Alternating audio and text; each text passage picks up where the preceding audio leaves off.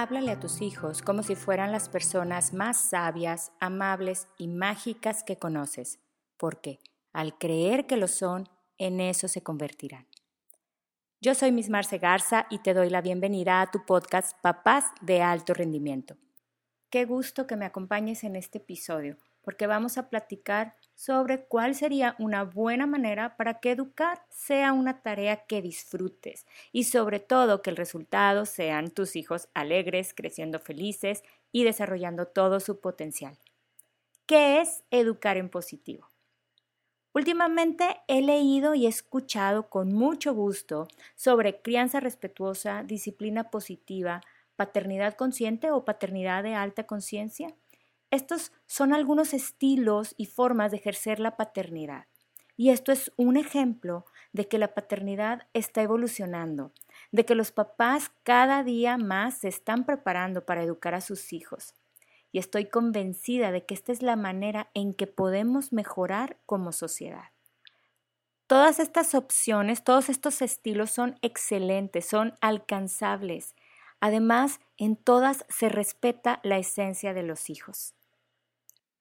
En este episodio me quiero centrar en hacerlo simple, en hacerlo sencillo, comenzar con un cambio de actitud. Educar en positivo, esto es centrar los esfuerzos en la formación de los hijos. Esto nos puede preparar además para un cambio de conciencia que a su vez nos va a ayudar para encontrar mejores alternativas al momento de educar a nuestros hijos. Para educar en positivo hay que estar conscientes, hay que estar presentes en el aquí y el ahora. La tarea va a ser observarte, escucharte. Fíjate si estás educando en automático. Fíjate si estás simplemente reaccionando, si estás solo repitiendo las frases que a ti te decían tus papás. Y como se trata de hacerlo simple, voy a enlistarte algunos ejemplos de cuando estamos educando en positivo. Seguramente algunas de estas cosas tú ya las haces. Yo te sugiero que revises todo y que apliques lo que creas que te va a funcionar. Para educar en positivo, primero hay que ejercitarse en la forma en la que les hablamos a nuestros hijos. Es muy simple. Mira, en PNL dicen que el no es suprimido por el cerebro, porque está ya muy gastado. Entonces, lo que vamos a hacer primero es hablar en función de lo que queremos que nuestros hijos hagan. No se trata de nunca mencionar la palabra no. Tampoco se trata de decirles que sí a todo. De lo que se trata es de estar consciente, de escucharte cómo les estás hablando a tus hijos. Me acuerdo que cuando nació mi hija la mayor, empecé a fijarme, a observar muchísimas cosas que antes simplemente las daba por hecho. Y una de las primeras cosas que noté era la forma en la que mis papás y todos los papás de mi generación nos hablaban al momento de dar una orden o, una advertencia. El típico ejemplo es aquel del niño que anda por ahí corriendo y se anda subiendo a todos lados y la mamá o el papá le gritaban, bájate de ahí, te vas a caer. Yo empecé a poner atención a estas cosas porque me parecían incongruentes. Los papás lo que querían era evitar que su hijo se cayera, pero para mí el decirle, te vas a caer, era casi casi una orden de que se cayera. ¿sí? Aplica también para el no corras, no pegues. Bueno, el caso es que cuando yo me di cuenta de esto dije, ay, pues no ha de ser tan difícil, solo hay que cambiar la frase. Y ahí pensé, pues mejor le pido a mi hija lo que quiero que haga. Y ya le decía, mira, ten cuidado, aquí caminamos despacito, bájate de ahí. Y entonces así me resultó más fácil y me acostumbré a decirle lo que esperaba que ella hiciera. Y así hay muchos ejemplos y ahorita los vamos a mencionar. Educar en positivo también es evitar decir o pensar, yo educo a mis hijos como me educaron a mí. Y esto no se trata de juzgar cómo nos educaron nuestros papás, no se trata de calificar si nos educaron bien o nos educaron mal. Todos como padres hacemos nuestro mejor esfuerzo con todo nuestro amor y con los recursos que tenemos a nuestro alcance. Como papá de alto rendimiento, lo que sí tenemos que hacer es reevaluar qué funcionó en nuestra formación y desaprender lo que tú crees que se puede mejorar y así aprender nuevas y más efectivas formas de educar a los hijos. Educar en positivo también es actuar, es educar cuando nuestro hijo está en una actitud positiva. Durante el día tendremos diferentes estados de ánimo, no nada más los hijos, también los papás. Entonces, es entender que una persona con la mente en positivo está alegre, está tranquila y está en la mejor disposición de aprender y de querer mejorar. Sabemos que una persona enojada, triste o preocupada, pues es más difícil conectar con ella. Y esto lo comprobé. Hace algunos años estudié una maestría en educación familiar y esto representó para mí un cambio de actitud algo así como un cambio de paradigma en mi manera de educar. Y vi resultados bien positivos, sobre todo en mis alumnos. Fueron cuatro años de formación en grupos de trabajo, fueron muchos libros leídos, planes de acción y sobre todo mucha práctica.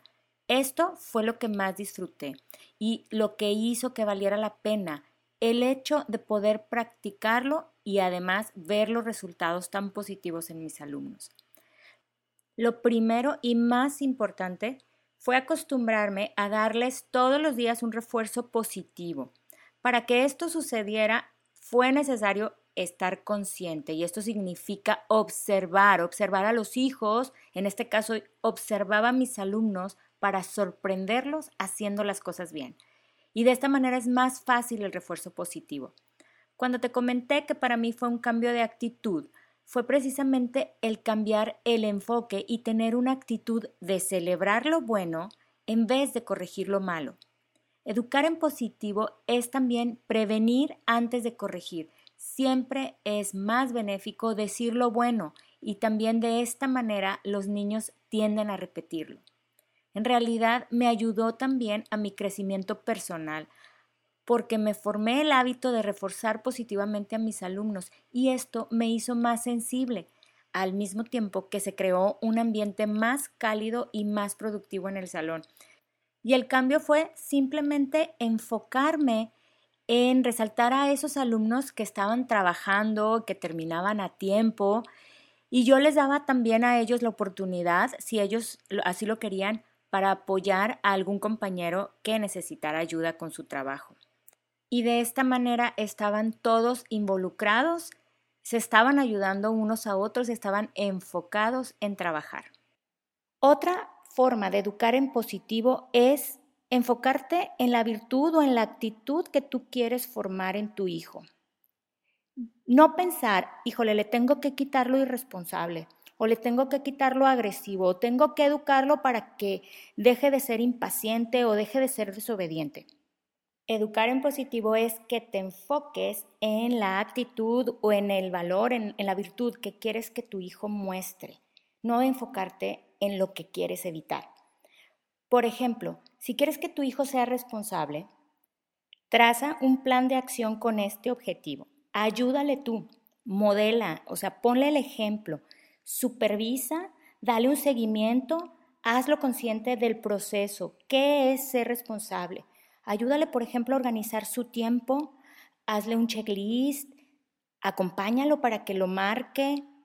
Si te fijas, de esta manera estás formando un hábito que luego se va a convertir en una virtud en tu hijo. Lo estás formando como una persona responsable. Otro ejemplo sería cuando quieres que tu hijo deje de pelear con sus hermanos. Ayúdale fomentando el respeto y en vez de decirle que ya no esté peleando, que no le pegue a los demás, dile lo que esperas de él. Espero que respetes a tu hermano o espero que escuches a tu hermano, que cuides sus cosas, que esperes tu turno. Acciones concretas, acciones que sí puede lograr tu hijo. Nunca le digas que es un peleonero, que es un agresivo, que es un irresponsable. Tus palabras son poderosas. Si tu hijo hace algo malo o algo inapropiado, a él le perjudica mucho escuchar tu juicio. Mejor refuerza con tus palabras. Acuérdate que ya hablamos de respetar a los demás y de tratarlos con cuidado. esto está reforzando en positivo. Y aunque lo que tu hijo haya hecho esté muy mal y lo esté repitiendo constantemente, aquí es cuando más tú debes de perseverar y debes de reforzar el hábito que estás esperando. Educar es un arte, es, es una ciencia, no se puede improvisar. No existen recetas. Además, todos los hijos son diferentes y cada caso es distinto. Nosotros como papás y como educadores debemos de pensar en prepararlos a ellos para una nueva sociedad. Y es una sociedad que aún no conocemos. Resulta un riesgo educar igual a como fuimos educados nosotros sin prepararnos, porque educar hoy tiene diferentes características y diferentes necesidades y objetivos que antes. Nosotros no podemos predecir cómo va a ser la sociedad, incluso cómo va a ser la sociedad en unos meses después de este tiempo de pandemia, después de haber estado ajustando muchísimas cosas en casa, no podemos predecir la sociedad a la que nos vamos a enfrentar todos. Podemos hacerlo simple y hacerlo sencillo y enfocarnos en lo verdaderamente importante, quedarnos con lo esencial. Tomar en cuenta los periodos sensitivos de tus hijos también es educar en positivo. De esta manera llegas en el momento correcto y vas a estar en condiciones de enfocarte en algunos objetivos particulares de acuerdo a la edad de tus hijos y puedes incluso trazar planes de acción. Por ejemplo, los periodos sensitivos que se relacionan con el cuerpo, con la corporalidad, obviamente son los que comienzan pues desde los cero años. El periodo sensitivo para caminar es de los 0 a un año. Y la mejor edad para fomentar la inteligencia musical es de los 0 a los 3 años. Así, por ejemplo, tenemos también el equilibrio. Ese se refuerza en los 3 y 4 años. Y la lateralidad a partir de un año y hasta los 8. ¿Y qué crees? A los 2 y 3 años está activo el periodo sensitivo del descubrimiento del yo en el niño. Y el concepto de mío, tuyo, también está activo en esta edad. Y también están los periodos sensitivos relativos a la inteligencia. Tenemos de 1 a 3 años el periodo sensitivo de hablar. El lenguaje, aquí es donde se debe estimular. Asimismo, los idiomas. Este periodo sensitivo está activo de 1 a 8 años y estimular la memoria a partir de los 2 años, también hasta los 8. Otros periodos sensitivos también relativos a la inteligencia, como leer, escribir, cálculo mental, imaginación, están activos también en un rango de edades. Por eso es importante conocer estos rangos de edades, saber que tu hijo está en ese periodo sensitivo para estimularlo cuando está naturalmente dispuesto. Y también están los periodos sensitivos relativos a la voluntad, que es aquí en donde podemos formarlos en virtudes. Y acuérdate que ya lo habíamos platicado, si llegamos a tiempo, adquirir hábitos que después se conviertan en virtudes será mucho más sencillo. Y así, de los 0 a los 4 años, tu hijo está en el periodo sensitivo del orden. Esta es la mejor edad para ser formados en esta virtud. Y este podcast ya tiene un episodio sobre cómo formar a tus hijos en el orden. El periodo sensitivo de la sinceridad está activo de los 3 a los 9 años. En el episodio anterior sobre autoridad, platicamos también sobre el periodo sensitivo de la obediencia. La mejor edad para formar a tu, a tu hijo en la obediencia es de los 4 a los 9 años. Y si quieres formar hijos responsables, generosos, con afán de superación, aprovecha su periodo sensitivo, que es desde los 6 hasta los 12 años. A los 12 años termina la edad de oro del aprendizaje. Hasta aquí ya se consumieron el 80% de los periodos sensitivos. A los 20 años comienza la edad adulta y se terminan los periodos sensitivos. Si te interesa más información sobre los periodos sensitivos, los instintos guía y la educación de hijos y alumnos, te recomiendo el libro Educar Hoy de Fernando Corominas. Este libro pertenece también a la colección Hacer Familia. En resumen, estás educando en positivo cuando cuidas la comunicación con tus hijos y la enfocas en virtud de lo que esperas de ellos. También cuando en vez de repetir patrones y educar en automático, estás presente en el aquí y el ahora y buscas la manera más eficiente de educar a tus hijos. Asimismo, cuando sabes que la mejor manera de educar y conectar con tus hijos es con una actitud positiva y alegre. Y de tarea te llevas darle a tus hijos todos los días refuerzo positivo hasta que esto se convierta en un hábito. Educas en positivo cuando te enfocas en fomentar en tus hijos la actitud o la virtud que quieres que muestren y no en aquello que quieres evitar.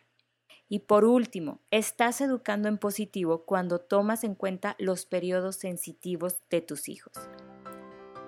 Para terminar, solo quiero reiterar que para educar en positivo tengamos en mente que hay que hacerlo simple, empezar con pequeños cambios que irán haciendo una gran diferencia. Recuerda que ya puedes suscribirte a través de Apple Podcast y ahora también en Spotify. Nos encuentras como papás de alto rendimiento. Muchísimas gracias por acompañarme hasta aquí. Nos escuchamos pronto.